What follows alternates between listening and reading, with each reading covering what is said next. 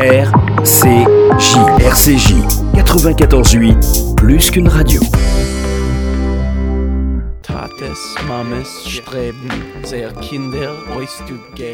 Bonsoir, vous écoutez l'émission Yiddish Heint, le Yiddish au présent, une émission produite par la Maison de la Culture Yiddish Bibliothèque Medem, animée aujourd'hui par Gilles Rosier. Et aujourd'hui, ce soir, j'ai le plaisir de recevoir Shahar Feinberg. Bonsoir. Bonsoir, Shalom Aleichem. Aleichem Shalom. Euh, Feinberg, oui. ça s'écrit F-I-N-E à l'américaine. Tout à fait. Alors, vous allez nous raconter, vous êtes là parce que vous aimez le yiddish, et on va parler de ça pendant cette émission, mais vous allez nous raconter d'où vous venez et d'où vient votre famille, parce que c'est un petit peu compliqué, si je ne m'abuse. C'est une histoire juive. Voilà. oui. Et alors, je, je viens de Jérusalem. Je suis né en 1987, si je ne me trompe pas. Et euh, j'ai grandi en Israël, mais d'une famille donc mixte, comme beaucoup de familles israéliennes.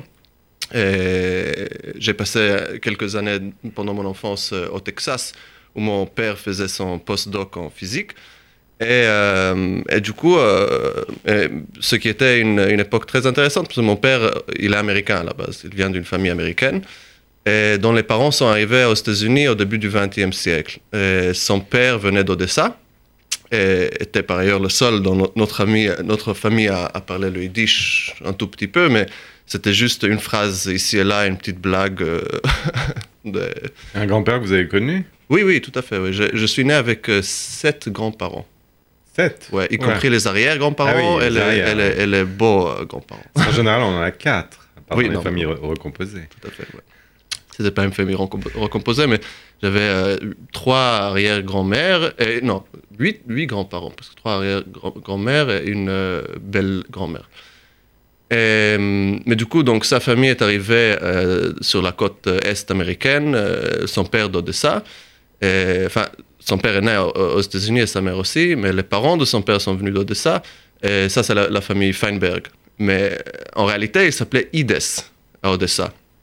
Mais l'histoire euh, familiale, la, mythologie, c'est que c'était euh, sept frères, les parents de mon grand-père, qui ont euh, pas voulu participer à la petite guerre russo-japonaise en 1905. Et donc, les sept frères Ides ont trouvé un passeport d'un autre juif qui, est, par hasard, est mort dans le quartier, qui s'appelait Weinberg. Et c'était le seul dans le quartier, enfin, c'était le seul passeport qu'ils auraient pu euh, procurer. Donc le frère aîné, euh, Ides, a pris le passeport, a changé la, photo, s'il y en avait une à l'époque, et euh, l'a utilisé pour arriver aux États-Unis. Il l'a renvoyé au deuxième frère de ça, qui a fait la même chose, qui est arrivé à Atlantic City, et comme ça, les sept frères sont arrivés aux États-Unis, et il s'appelait Weinberg.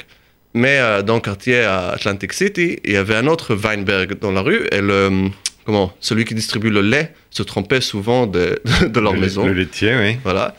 Et, euh, et, donc, ils ont décidé de changer le nom en, Feinberg. Et, mais puisque c'était des, pauvres paysans euh, ukrainiens qui savaient ni pas très bien écrire avec l'alphabet latin, ils ont orthographié leur nom à Feinberg, F-I-N-E. En, même temps, c'est l'influence américaine. Oui, Fine. Aussi. Ils ont dû demander à un voisin, mais comment est-ce qu'on écrit Fine? Il a dit F-I-N-E. Bon, très bien. Donc, même l'histoire des noms de votre famille, c'est une histoire juive. Tout à fait, oui. Ouais. Feinberg, c'est un nom euh, inventé de toutes pièces. Par ailleurs. Euh, Donc, là, la montagne du vin est devenue euh, le, la montagne. fine. Fine, gentille, jolie. À l'américaine.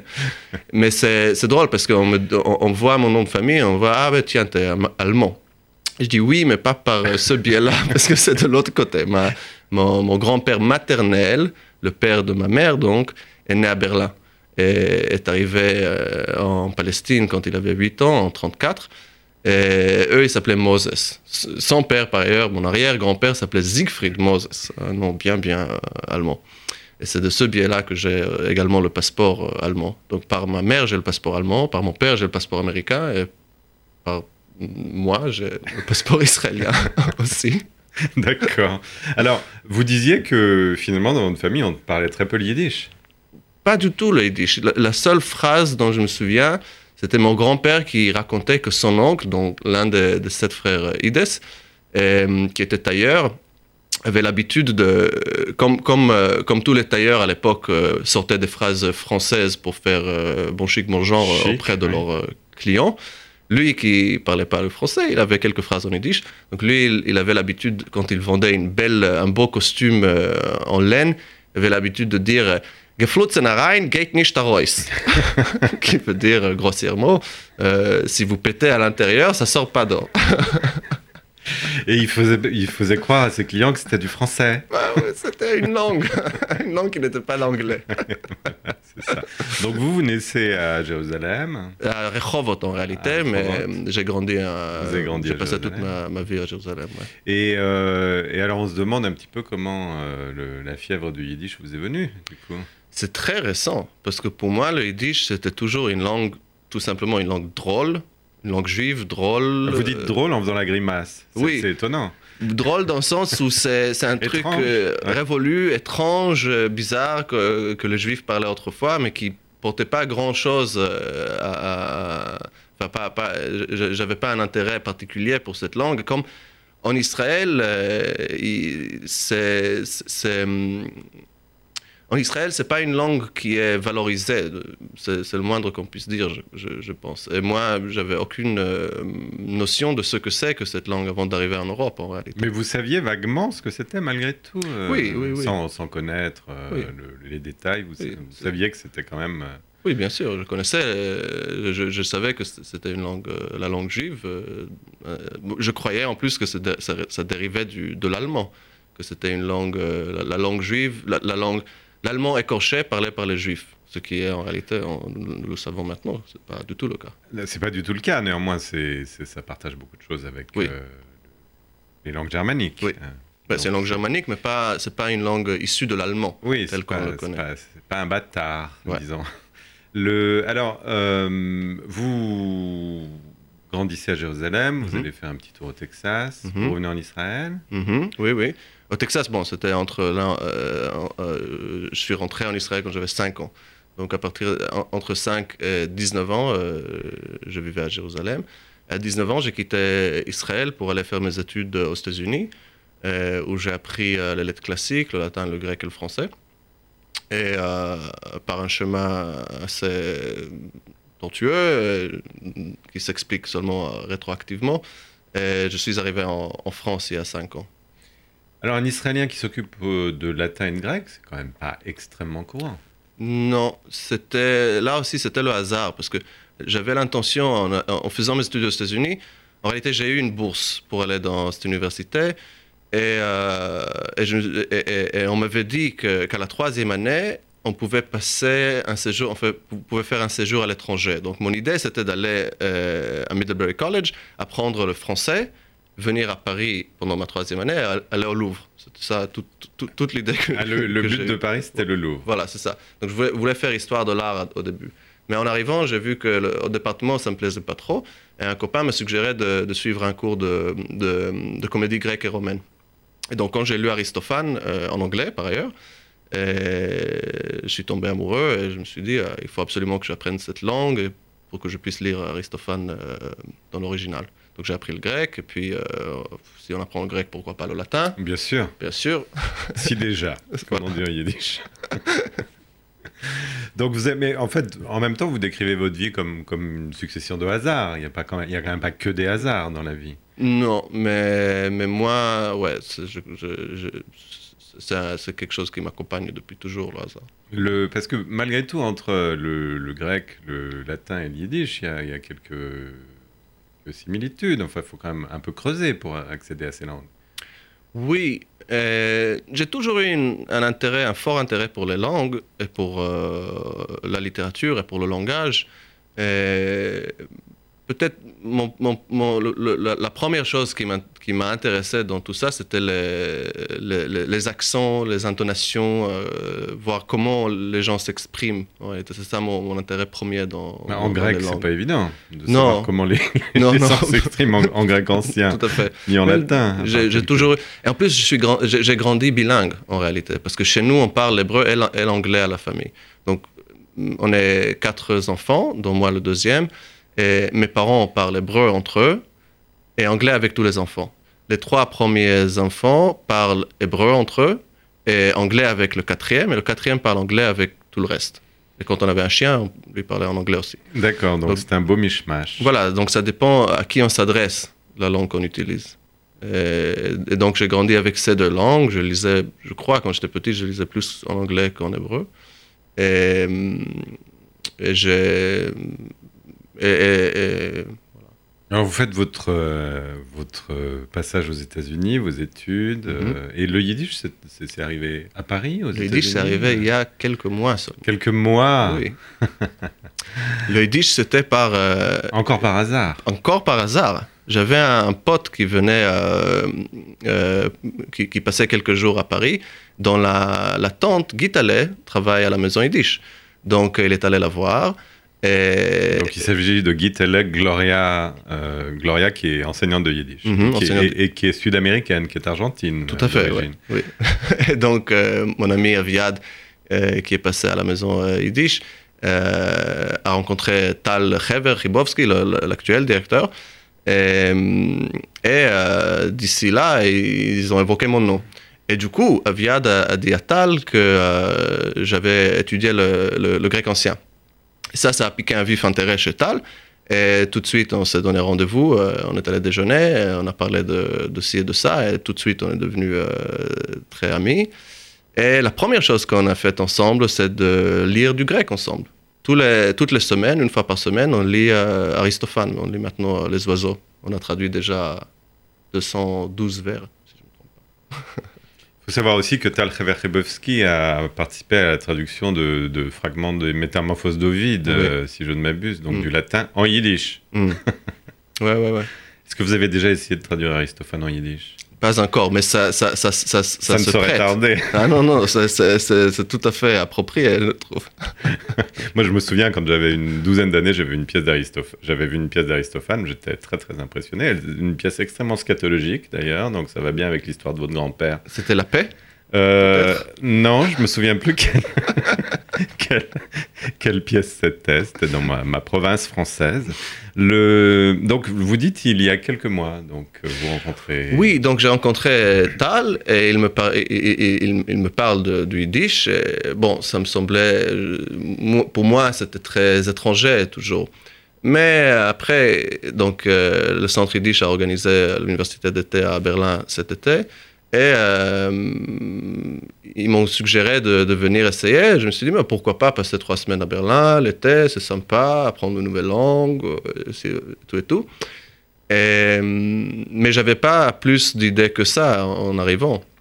Vous n'aviez aucune notion. Aucune notion. Non, j'avais lu, euh, j'avais demandé à Tal de me passer quelques documents pour me préparer un peu. Donc j'ai lu les huit premiers chapitres de Uriel Weinreich dans Donc, College euh, college Yiddish. Yiddish, la, la- la méthode classique qui est enseignée aux États-Unis et dans une version euh, hébraïque euh, à l'université hébraïque de Jérusalem. Mhm. Et avec ces bases-là, je suis rentré au, au niveau 2. Et au bout de quelques jours, je suis passé au niveau 3. Euh, parce que ça, avec quelques bases en allemand et mes connaissances en linguistique et en langue et tout et tout, j'arrivais à Et vos bases d'hébreu aussi. Et d'hébreu, oui, ça aide énormément. Oui, tout à fait. Et donc vous êtes quand même très très bon élève et très doué pour les langues.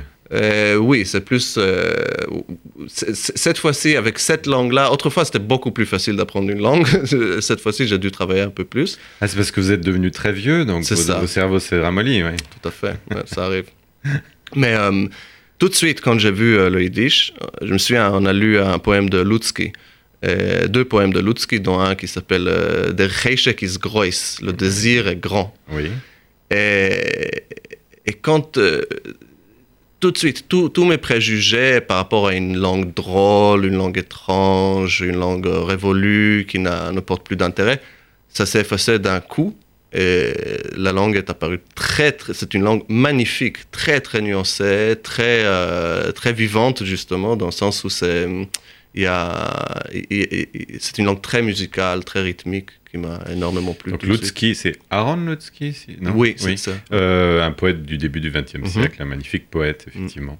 Donc là, vous avez, vous avez été attrapé euh, par la littérature Oui. vers la langue, Ouais, d'une ouais. certaine manière. Oui, par, par la langue elle-même, par la littérature, et aussi par, par, par rapport à ce, à ce que ces gens, euh, ces, ces- ces juifs euh, apatrides, mm, mais pas apatrides, pas cosmopolites, pas apatrides, enfin, c'est, c'est, c'est- c'est Sans très- territoire. sans disons. territoire, Mm. ouais, des gens qui n'ont pas voulu non plus appartenir à aucune mouvance euh, nationaliste, dans- pour la plupart.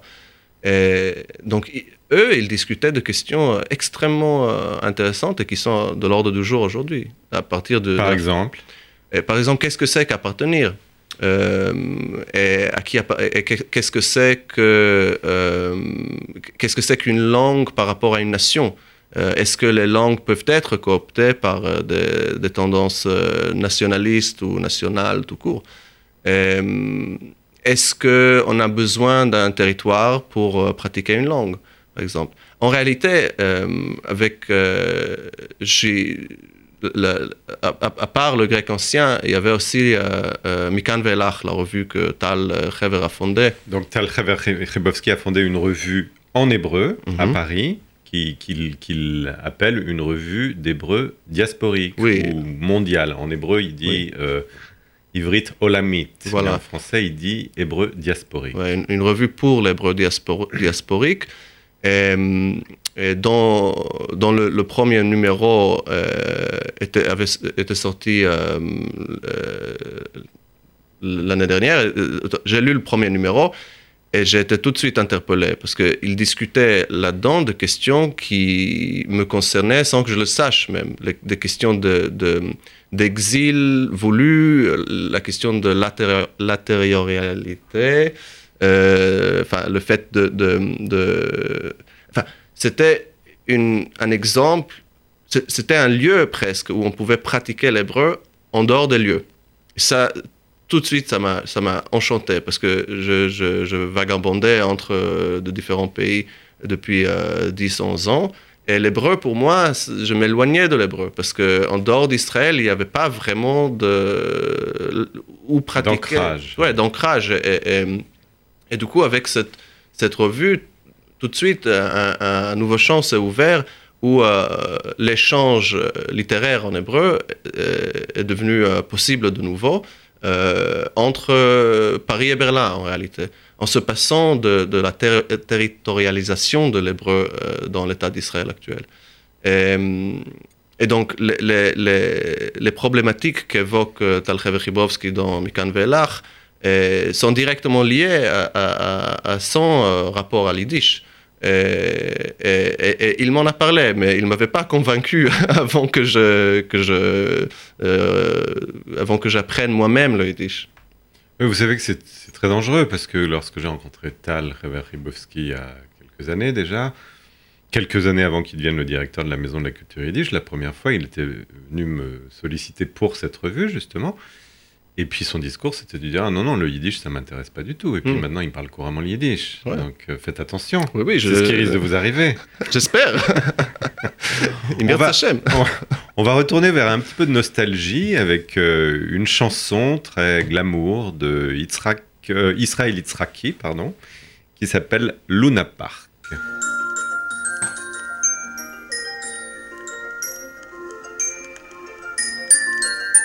Ein jedes Kind in ganzer Welt hat lieb Luna Park in dem Zoo. Wenn's kim sind ich in a schöner Tug, gibt es still sich zum Taten a Suge ho. Tatele kim in Luna Park, men sucht das ist dorten sehr schön. Mich in Luna Park, ich bin keinmal noch dort nicht gewesen. Tat ich will gehen in Luna Park mit der Bahn fuhren in a Tunnel. Ich will fuhren euch auf a Riesenrud in später auf der Karussell. Ach, auf in a Ruppin auf links in auf rechts. Hab nicht kein Meuer, ich will halten mich fest. Mit der Gewehr will ich schießen zum Ziel. Dafür will ich lernen, sein ruhig und stille. Ho, Tatele Kim in Luna Park, ein will ich nicht sitzen in Stiel.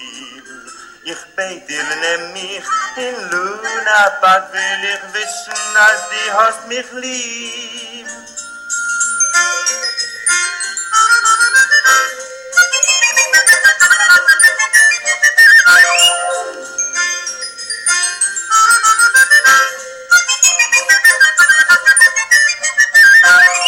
Tatelekin in Luna Park, men sucht, das ist dort sehr schön.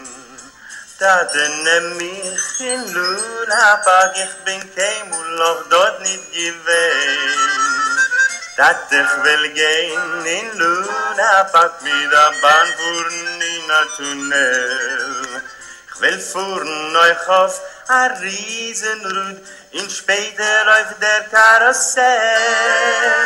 A reuf in a rup in auf links in auf rechts. Ob nicht kein Meurer, ich will halten mich fest. Mit der Gewehr will ich schießen zum Ziel, da fahr will ich lernen sein ruhig und stille. Oh, Tatele Kim in Luna Park, ein will ich nicht sitzen in Stil. Ich beit dir nimm mich in Luna Park, will ich wissen, als die hast mich liebe. Oh, Tatele Kim, Tatele Kim in Luna Park. Nous sommes allés faire une petite promenade au Luna Park en compagnie de Israël Yitzhaki. Ça nous a rajeuni de quelques années, et tout ça en yiddish. Et nous revenons donc avec euh, Shahar Feinberg, euh, l'invité du jour. Euh, Shahar, vous disiez avant cette petite pause de musique que la question de la territorialité, enfin le- votre relation à avec l'hébreu, euh, en contact avec euh, Tal Ribowski et sa revue Mekan Ve'elach, euh, tout à coup avait changé quelque chose chez vous. Alors vous parliez de, territorialité, mais est-ce qu'il y avait aussi une notion politique là-dedans? Enfin parce qu'évidemment l'État d'Israël c'est relié à beaucoup de questions politiques. Oui, bien sûr qu'il y a la, dimension politique, euh, mais elle est sous-tendue par euh, le fait seulement, le fait tout simplement qu'il y ait des, des dans le monde entier. Je me souviens un, jour en discutant avec Tal, et il m'a dit, mais il y a des gens qui disent, quelle raison d'être, quelle justification pour une telle revue? Et je, dis, bon, nous sommes en train de parler hébreu, et on est deux, il y en a d'autres, et donc ça fait déjà des gens qui peuvent s'exprimer en hébreu. Et pourquoi pas? Bien sûr. Je me souviens, j'avais participé à un colloque il y a deux, trois ans à Jérusalem sur la littérature juive. Mhm. Et la fille de Amos Oz avait dit qu'elle trouvait formidable qu'il y ait des écrivains hébraïques à New York, à Berlin, etc. Et la moitié de la salle avait, l'avait hué, trouvait ça scandaleux. Donc Ouais. c'est des, c'est des, des questions qui ne sont pas encore pacifiées. Tout à fait. Tout à fait. Et heureusement que c'est pas encore pacifié, parce que sinon il n'y aurait pas de débat. C'est vrai. Et, par rapport à ce que vous disiez, vous savez, on, vous dit pourquoi, enfin, on a dit à Tal pourquoi une telle revue à Paris, euh, il y a quel- quelques, peut-être 15 ans, à la Bibliothèque Mesdames, il y a justement un Israélien, c'était peut-être le fait du hasard, qui est venu, qui a vu la cartothèque des lecteurs, qui, qui- doit représenter 300 ou 400 personnes, et d'un air très méprisant m'a dit, mais c'est. C'est pour ces 300 personnes que vous gardez cette bibliothèque ouverte. D'un air de dire ça sert à rien. Mm. Soit quoi je lui ai répondu, bah, si ça vous dérange pas, on va continuer. hein. c'est ça, oui, tout à fait. Et de- de, il faut. euh, Moi, j'ai toujours aspiré aussi au modèle qu'avait propo- proposé le, le poète Catullus, le poète euh, latin. Catulle, donc Catulle. en français, oui. qui, en réalité, bon, il a écrit 111 poèmes de sa vie, pas grand-chose, euh, surtout des poè- poèmes, euh, beaucoup de poèmes très grossiers, satiriques, mais euh, aussi des poèmes d'amour, euh, des poèmes érotiques. Mais du coup, il les adressait à ses amis. Et c'est à partir de cette idée de la, de, de, la, création, euh, la création amicale, de quelque sorte, que, que, peut se développer un monde. C'est quand on a, quand- on a le sen- sentiment que, qu'on a, des, qu'on a des- des interlocuteurs, c'est à partir de ce moment-là qu'on peut créer, dans, dans, dans ma conception des choses. Donc, le fait qu'il y ait euh, quelques dizaines, voire une centaine de personnes seulement au monde qui s'intéressent à ce que, ce que nous faisons, pour moi, c'est largement suffisant.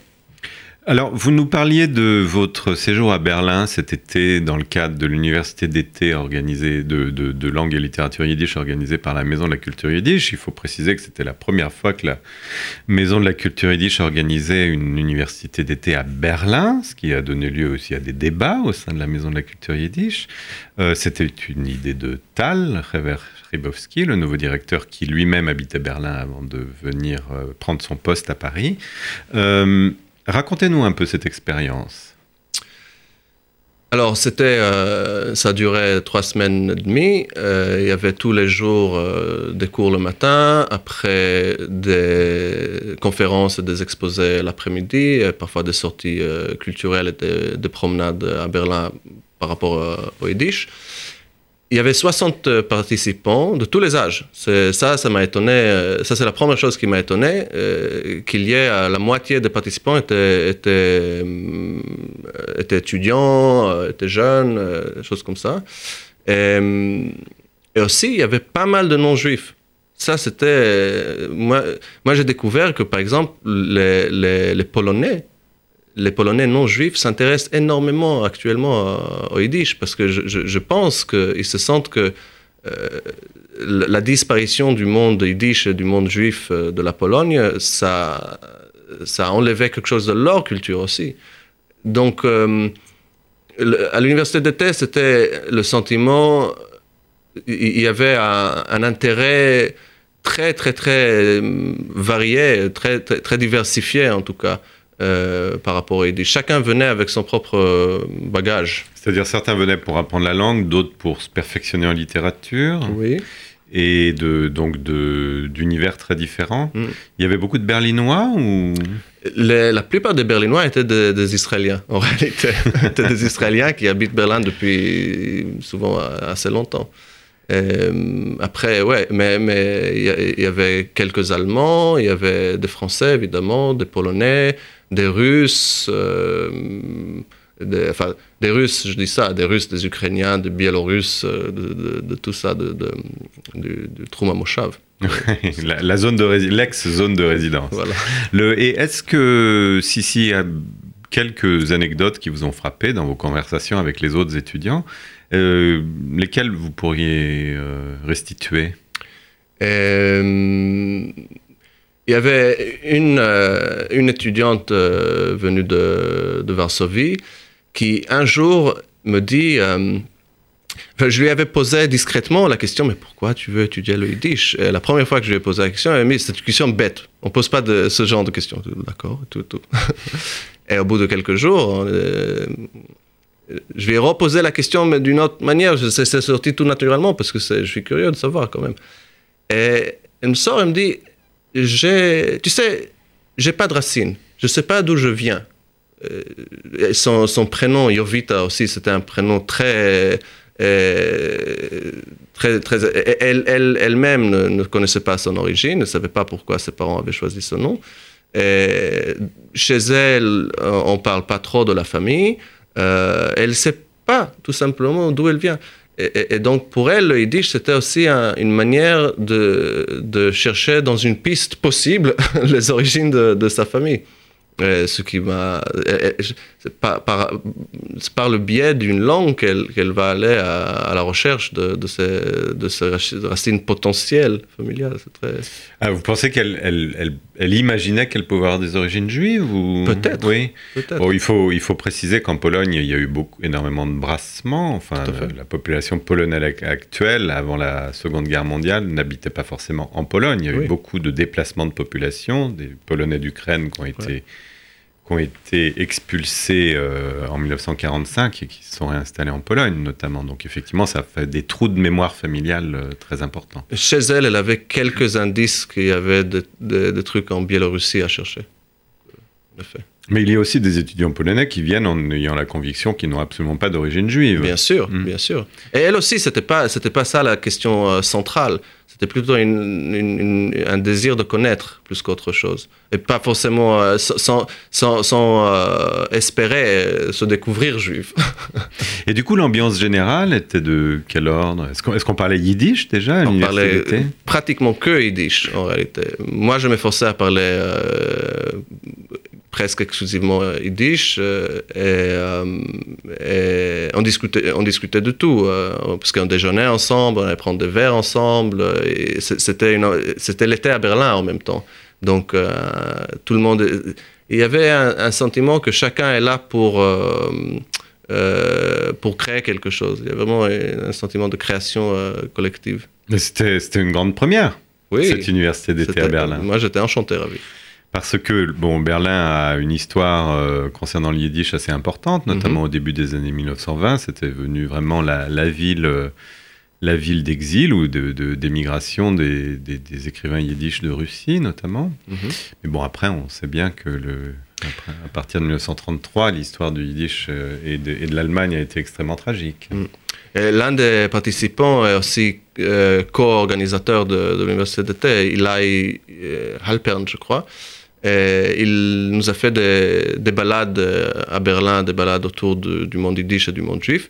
Et euh, dans l'une des balades, l'une des promenades, on est allé à, à Dragonerstrasse, qui est euh, à Berlin-Est, près d'Alexanderplatz, euh, où vivait la communauté des Juifs venus de l'Europe de l'Est, euh, entre les années après la, Grande Guerre, après la Première Guerre mondiale et euh, la Deuxième à peu près. C'est là où notamment, euh, après en rentrant à Paris, euh, par hasard, un copain m'a passé à Dimishpucha Karnowski, la, la famille Karnowski de, De du- Israël Joshua Zinger. oui, et traduit en hébreu que, que j'ai lu tout de suite, où euh, la description de, du- de la Kristallnacht euh, se passe maj- majoritairement dans, dans, dans, dans ces quartiers-là. Mais ce qui m'a frappé en réalité, c'est que juste avant de, de, partir à Berlin pour l'université d'été, enfin juste avant j'ai fait, un tour en Russie, mais ça c'est pour d'autres raisons, Euh, mais juste avant j'ai déménagé à La Chapelle, ici à Paris, où il y a une vie... euh, très animé dans les rues. Je sors de chez moi, je descends, je fais les 5 minutes au, métro et j'entends parler 10, 15 langues tous les matins. Il y a toutes les ethnies, toutes les nationalités, toutes les bouffes, etc. Et quand euh, Eli nous a décrit Dra- Dragonerstrasse, qui aujourd'hui est juste une rue euh, résidentielle calme à Berlin, et ça m'a rappelé euh, la chapelle. oui. Ah oui. ouais, parce qu'il y a plein Dans de, quel sens? Dans le sens où il y a des salles de prière partout, de toutes euh, tendances, mouvances, religions possibles et imaginables. Il y a des bouchers euh, de tel et tel tel type, il y a des épiceries, il y a des bazars, il y a des commerces, et surtout il y a un monde. Les rues sont animées de, de, de, de, plein de différentes populations. Oui, mais à l'époque, Dragonerstrasse, c'était principalement des juifs d'Europe de l'Est. Oui, donc ils avaient oui. plus ou moins tous la même culture. Tout à fait, mais c'est juste, euh, mais- ça, c'est juste la- la- la- l'ambiance qui, ça m'a rappelé l'ambiance que je retrouve à la chapelle aujourd'hui. Même si je suppose que les juifs de Galicie ne priaient pas dans la même synagogue que les juifs de, de, Biélorussie. Oui, comme les, les- les musulmans du Soudan ne, ne, ne prient pas dans les mêmes salles de prière que ceux de- d'Érythrée. Absolument. Le, donc, euh, vous êtes revenu au bout de trois semaines de Berlin et en parlant couramment le yiddish. Bon, couramment, euh, je comprends pas mal, je comprends euh, 95% disons de ce qui se dit. Parler, c'est un peu plus euh, difficile, mais surtout, je peux lire aussi. Alors, vous, vous avez beaucoup parlé de hasard, mais est-ce que vous pensez que si vous étiez resté habité en Israël, cette rencontre avec le yiddish aurait été possible? Sans doute pas. Euh, justement, il y a quelques semaines, j'étais à Jérusalem. Et il y avait deux, deux amis de Tel Aviv qui voulaient fa- faire un tour à Jérusalem, voir la ville. Donc, euh, je les ai emmenés aussi à Meacharim, le, le quartier euh, orthodoxe de Jérusalem. Orthodoxe et yiddishophone dans sa majorité. C'est ça. Et donc, c'était pour la première fois de ma vie que je me promène dans les rues et j'entends des gamins sortir de l'école parler le yiddish. J'étais, bon, pour moi, c'était.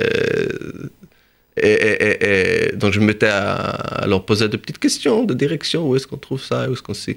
Et le regard qu'ils m'ont donné. Et notamment, il y avait un, homme qui devait avoir à peu près mon âge, euh, un chassid, qui, euh, que j'arrêtais dans la rue pour demander des directions. Il me regarde avec un air très perplexe. Il me dit euh, en yiddish, mais pourquoi vous parlez yiddish? Je dis, Ah, j'ai appris à Berlin. Il dit, où est-ce que est-ce que vous vivez? Je dis, je vis à Paris. Où est-ce que vous avez grandi? Je dis, ici à Jérusalem. Il dit, mais pourquoi alors vous êtes allé apprendre le yiddish à Berlin quand vous vivez à Paris et pas ici? Il dit, parce que quand je vivais ici, ça m'intéressait pas. c'est seulement en, Euro- en Europe que j'ai redécouvert, que j'ai découvert en réalité, l'intérêt que, pouvait avoir le Yiddish pour les, les, les. Et, et- et en, et en lisant la littérature yiddish aussi, de la fin du 19e siècle, début du 20e, on se rend compte très vite qu'on ne peut pas comprendre l'histoire de la littérature israélienne, enfin la littérature hébreu, sans connaître le, le yiddish, euh, la littérature yiddish. Les, les grands écrivains de l'époque l'avaient déjà compris. Enfin, entendu. Aleichem écrivait dans les deux langues. Enfin, euh, et, et- et les grands écrivains hébreux aussi, euh, de, de la, disons, la grande génération des écrivains qui, qui, sont, qui euh, débutent leur carrière après la, création de l'État d'Israël, eux tous, ils connaissaient ce monde-là. Aujourd'hui, ça, me, ça me semblait comme si presque, euh, sans, sans connaître le yiddish, l'histoire de la, littérature euh, hébreu, c'est, on commence au deuxième chapitre si on connaît que l'hébreu. Vous savez, euh, un, ami israélien m'a raconté qu'il y a une grande majorité des, personnes qui enseignent la poésie hébraïque. Donc Bialik, de nos jours, on le récite avec l'accent israélien standard, Mhm.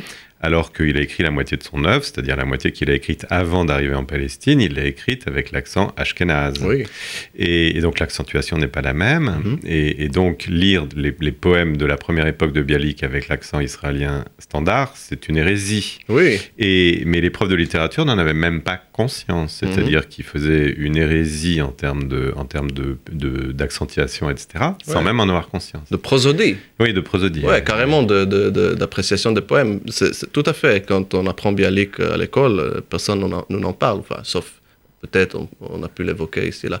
Mais c'est encore, c'est encore plus grave que ça, parce que la traduction que Tchernichovski a fait à l'Odyssée et à l'Iliade, en, en, en, maître et en. Enfin, de- une traduction Donc métrique. l'Iliade et l'Odyssée d'Homère, euh, oui, euh, pas- oui, oui, Ouais. allez-y, oui. il, il- euh, il- il a traduit en, respectant le maître euh, homérique. Donc il a traduit en. Euh, attends, je- ça, ça m'échappe. Alors ça, je ne saurais pas vous dire en quelle métrique... euh, Hexamètre dactylique. Merci. Mais pour avoir l'hexamètre, il faut lire le- la traduction avec l'accent ashkénaze. Oui, donc on, euh, à l'heure actuelle, on l'a lu, on l'a lié avec la- euh, l'accent israélien standard, et Tout donc on passe à côté de, de, de la maîtrise de la traduction de Tchernichovski. Oui. Alors, est-ce que vous parliez de Mea Shearim, qui est effectivement un des lieux au monde où le yiddish se parle euh, dès la, dès la prime enfance? Est-ce que maintenant, pour euh, entraîner vos yiddish parlés, vous seriez prêt à aller euh, passer trois semaines à Mea Shearim comme vous avez passé trois semaines à Berlin? Je serais enchanté, ravi. Mais moi, j'ai toujours aimé aller à, à, hum, je, je trouve que dès qu'on est, dès, dès- qu'on, qu'on est curieux et qu'on s'intéresse à ce qu'ils font, euh, ils sont très ouverts.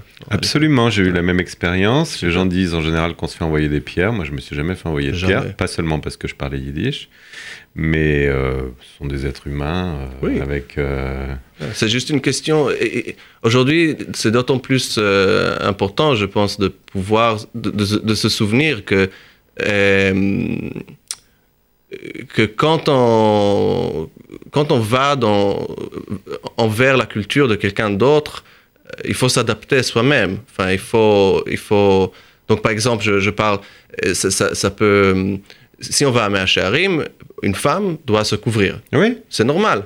Euh, c'est- c'est- c'est- il, il faut, tant qu'on est respectueux de, de- de leur mode de vie, si on va chez eux, euh, tout va bien. Et vous savez, les touristes n'ont pas l'habitude qu'on leur impose des choses. hein. Souvent, le touriste arrive en conquérant Mm. et n'a pas conscience du fait qu'il n'est pas, il est un étranger quoi, Ouais. en visite. Même, euh, même pas que les touristes, aussi les, Israéliens qui, qui vont. Oui, mais quand ils vont à Mea Shearim, ils sont, ils- à sont touristes, les, les oui, autres Israéliens. oui de- c'est- euh, Jérusalem, c'est une ville euh, où personne n'est chez soi, en réalité. Voilà, tout, le, tout le monde est touriste. Nous allons faire une deuxième pause, alors euh, beaucoup plus contemporaine, avec un jeune groupe euh, israélien qui chante en yiddish et en russe aussi d'ailleurs, mais là ce sera en yiddish, Oi Division, qui interprète Sovetische Chassanes, c'est-à-dire le mariage soviétique.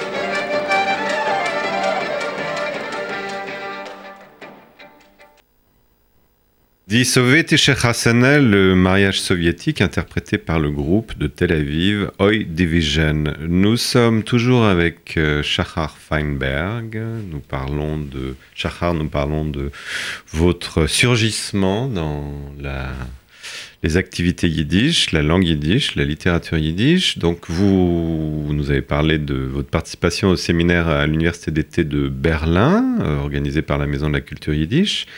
Et, et, et à présent, est-ce que vous avez des projets, des idées des... En yiddish, Ouais. euh, je vais sans doute, euh, j'espère, publier mon premier poème yiddish dans la revue euh, euh, Tam Tam. Mazel tov. Merci, Toda. Euh, Dank. Donc, vous- c'est le, le début d'une activité de poète yiddish que vous. Bien sûr, c'est ce que vise euh, chaque bon juif euh, d'une bonne famille juive.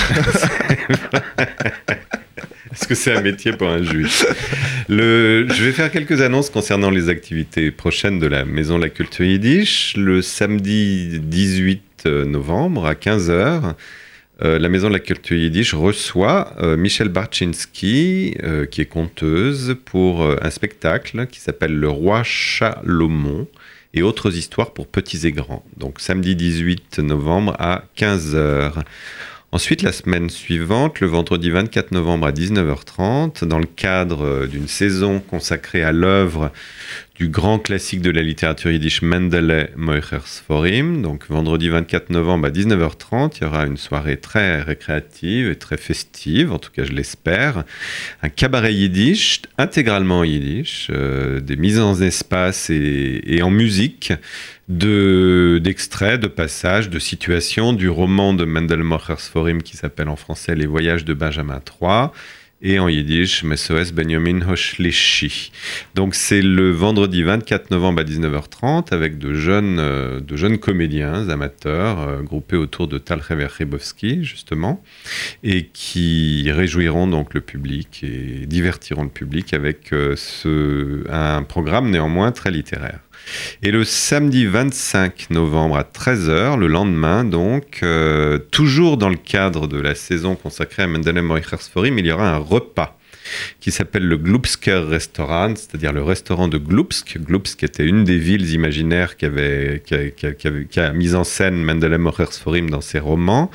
Et, donc, euh, où seront servis des plats cités par Mendelem Moichers Forim dans ses œuvres, c'est-à-dire évidemment des de la cuisine traditionnelle yiddish. Si vous voulez participer à une de ces manifestations, vous pouvez vous connecter sur le site yiddishweb.com ou tout simplement taper Maison de la culture yiddish dans un moteur de recherche et éventuellement téléphoner au 01 47 00 14 00 01 47 00 14 00 pour avoir plus de précision. Donc nous revenons à notre conversation. Shachar, vous disiez que vous alliez bientôt publier un poème euh, en yiddish. Mir Zachem. Mirz Hashem, si Dieu veut. Vous avez déjà écrit dans d'autres langues? Oui, oui, oui. Euh, oui, j'ai écrit, j'ai traduit euh, en hébreu, en anglais, un peu en français. Vous avez déjà écrit de la poésie? Oui, euh, surtout euh, entre amis, surtout de la poésie. quand... je, je crois qu'il y a, la- la- il y a un an, de, décembre de l'an dernier, on a publié trois poèmes que j'avais écrits en français dans un journal dont je connais pas le nom. Ah, oh là là, mais ça c'est la gloire. Tout à fait. Le, mais vous disiez, vous dites, j'ai écrit de la poésie entre amis, mais vous disiez tout à l'heure que Catulle avait commencé de la même manière. Oui. Et, et plusieurs millénaires plus tard, on en parle encore. C'est ouais. En réalité, j'écrivais pas mal euh, quand j'étais en Israël euh, avec avec un ami en particulier, Amir Zedani, qui aujourd'hui euh, fait de la mode. Et on faisait on faisait, on était, enfin, on, était lycéens et, et après on, faisait, on passait des poèmes euh, l'un à l'autre comme ça, euh, de, sans, sans, sans trop réfléchir à la suite. On avait écrit même un, un poème euh, épique en, euh, enfin, un petit, petit Combien de vers 96. Mais enfin, Ah, c'est déjà pas mal. 12 strophes, ouais, Ouais. en 8 vers, rimés, métrés, et tout et tout, qui racontent les aventures. Enfin, tout est c'est un peu bordélique, mais oui, on faisait des choses comme ça à l'époque. Et puis, en réalité, une fois éloigné de, de Jérusalem, je- je- je- je- pre- j'ai presque cessé d'écrire. Maintenant, j'y reviens un peu plus, euh, surtout euh, autour de Mikan Velach, c'est- ça me donne de l'inspiration. à- Donc, Mikan Velar, vous, vous écrivez en hébreu pour cette oui, oui, oui, oui. Mais c'est en réalité l'hébreu qui a toujours été ma langue d'écriture. Euh, Peut-être maintenant le yiddish aussi. Oui, pourtant vous dites que vous allez publier un Oui. en yiddish. Voilà, Ouais. ouais. Et je- Et alors, pour, pour écrire ce poème en yiddish, vous qui avez une connaissance du yiddish très récente, Mhm. est-ce que vous avez des inspirations? Est-ce que les textes que vous avez étudiés cet été à l'université d'été vous ont déjà inspiré? Tout à fait. Ouais, ouais. Lutsky, pour en citer euh, un, qui pour moi c'est un très très très grand poète, poète moderniste, ouais. franchement. euh. Et Yehoyesh, qui est un qui, qui- qui est le traducteur de la- l'Ancien Testament en yiddish, Oui. mais également un énorme poète, un énorme écrivain euh, euh, à côté. Et Moïse Nadir, un grand satirican, euh, satirican, satiriste. Satiriste. Ouais. Euh, Yiddish qui vivait la plupart de sa vie euh, aux États-Unis, mais qui écrivait beaucoup sur cet état d'être entre, entre deux mondes. Et ça, ça- ça- ces trois-là, ça m'a impressionné au-delà de tout. Et quel type de poésie vous avez envie d'écrire? Poèmes d'amour de... Ce que je peux avec le vocabulaire que j'ai. Mais l'avantage de la poésie, c'est qu'on a besoin de moins de vocabulaire Tout à que fait, pour écrire tout à de la prose.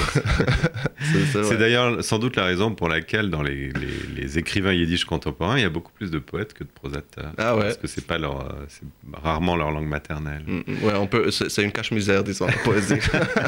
Oui, enfin bon, pour écrire des vers de militants, c'est un cache-misère, mais pour écrire de la vraie poésie, après, il faut, oui, oui, oui, Non, mais beaucoup travailler. la, la- je trouve que c'est une langue tellement musicale que c'est ça qui, qui, qui inspire. C'est là, là, comment s'en se- se- se- s'en suivent les, les mots. Très, très joli.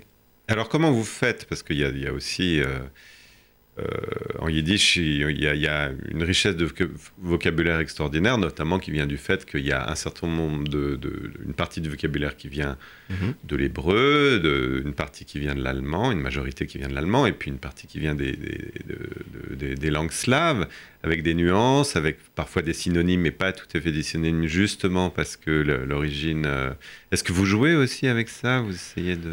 Pour l'instant, euh, je me fais relire, surtout pour, pour tous les jeux que j'essaye de faire. Mais, mais, mais, mais ça, c'est aussi un énorme intérêt du, du Yiddish, c'est qu'on écrit, euh, c'est comme une langue entre langues, c'est une, une langue matrice, c'est- un, un filet, il y a des choses qui, qui, sont, qui, qui, qui, qui sont attrapées, qui ressortent, qui, qui partent et reviennent. Ouais, ouais. Mais, mais pour l'instant, j'ai pas beaucoup d'expérience. Je n'ai écrit que ce seul poème qui va, j'espère. Alors, bon, il y a une éditer. question fondamentale que je ne vous ai pas posée, c'est euh, est-ce que vous êtes juif? Est-ce que vous sentez juif? Sans doute. Parce que souvent, les, les Israéliens qui quittent leur pays disent j'ai commencé à être juif le jour où j'ai plus habité Israël. Enfin, j'ai souvent entendu ça. Quand on me pose cette question, euh, j'ai j'ai envie de demander euh, mais qu'est-ce qu'un juif d'abord? J'ai jamais entendu une, une réponse à Vous cette connaissez question. ma définition d'un juif? Non. C'est un- une personne qui parle plein de langues pour moi, un juif. Pourquoi pas? Ouais, c'est c'est un- c'est une définition parmi d'autres. Il n'y a pas, personne n'a une définition en réalité. Les définitions euh, rabbiniques qu'on a aujourd'hui datent d'il n'y a pas longtemps, en réalité, quelques centaines d'années. Euh, après, moi, ça fait partie de tout ce que je suis. Hum, Je, suis grandi, j'ai grandi aussi dans une famille euh, à moitié euh, religieuse. Ma grand-mère euh, paternelle était une femme pieuse qui a pratiqué les mitzvot, qui allait en synagogue. Moi, j'ai fait une bar mitzvah, je, connais. Et par ailleurs, elle était séfarade, elle venait d'une, de, en Turquie, en réalité de Smyrne, avant Oui. que ça passe euh, sur Atatürk. Que ce soit turc. ouais. Euh, mais, mais chez nous, donc ça. mes, mes parents, mon père surtout, il, il, il a voulu nous, nous emmener à la synagogue de temps en temps pour qu'on connaisse, surtout. Et après, quand, quand, après ma- ma- mon bar mitzvah, à 13 ans, on m'a dit que j'étais maintenant un homme devant, euh, devant Dieu et que c'était la, la, la, la charge de, de mitzvot était maintenant sur moi. Et donc j'ai décidé de ne plus euh, pratiquer. En tout cas, votre père voulait que vous ayez une connaissance culturelle de Oui. la religion. Hmm. Ouais. Le, et est-ce que l'apprentissage de yiddish, vous avez l'impression que ça vous ajoute quelque chose, une sorte de supplément d'âme juive? Tout à fait. Mais je ne sais pas si c'est un supplément d'âme juive, mais c'est plutôt. euh, c'est, je, je comprends, je pense que je comprends mieux maintenant les enjeux euh, qui, que, que, que traitaient les juifs du XXe siècle, euh, mais aussi. C'est les questions euh, qui, qui préoccupaient les, les, les et les- les intellectuels, les écrivains yiddish, et, et sont des questions qui sont à l'ordre du jour actuel, quand il y a un ébran- ébranlement des frontières, quand il y a un, un brassage de populations de nouveau, enfin des, des- des immigrations de masse, euh, enfin il y a, les populations vont changer de, encore, encore une fois. Donc Mm, c'est- Bien sûr. Euh, Shahar Feinberg, c'était un grand plaisir d'avoir cette conversation avec vous. Moi aussi. Euh, je vous souhaite une bonne soirée ainsi qu'à tous les auditeurs de RCJ et vous donne rendez-vous avec un autre animateur de cette émission euh, dans 15 jours. Tates, Mames streben, sehr Kinder euch zu geben, weil das ist die größte Freude bei sie. Und als Gott helft, sie sehen unter der Gruppe das Kind stehen, geht der Tate zu der Klezmer a geschrei. Nu lo mir alle tanzen, it's del du a hop, kille a freilach. Kille, nu gich er hop, hop, hop, hop. Das ganze Leben hat der Welt die Bobkille Nu lo mir gehen a tanzel, wie lang es los ich noch? Ai, ai, ai, geht, doch das so geht Lo mir alle tanzen, du in der Rhythm Ai, ai, ai, geht, doch das so geht Ah, Mädel nemmen a Bocher en tanz mit ihm Nu, nu, lo mir alle tanzen Niet stel du e hopkille Ja, freilach hopkille Nu, er hop, hop, hop, hop Das ganze Leben hat der Welt nie Popkille Das ganze Leben ist doch nicht mehr wie a Tanz RCJ. RCJ, c'est bien plus qu'une radio.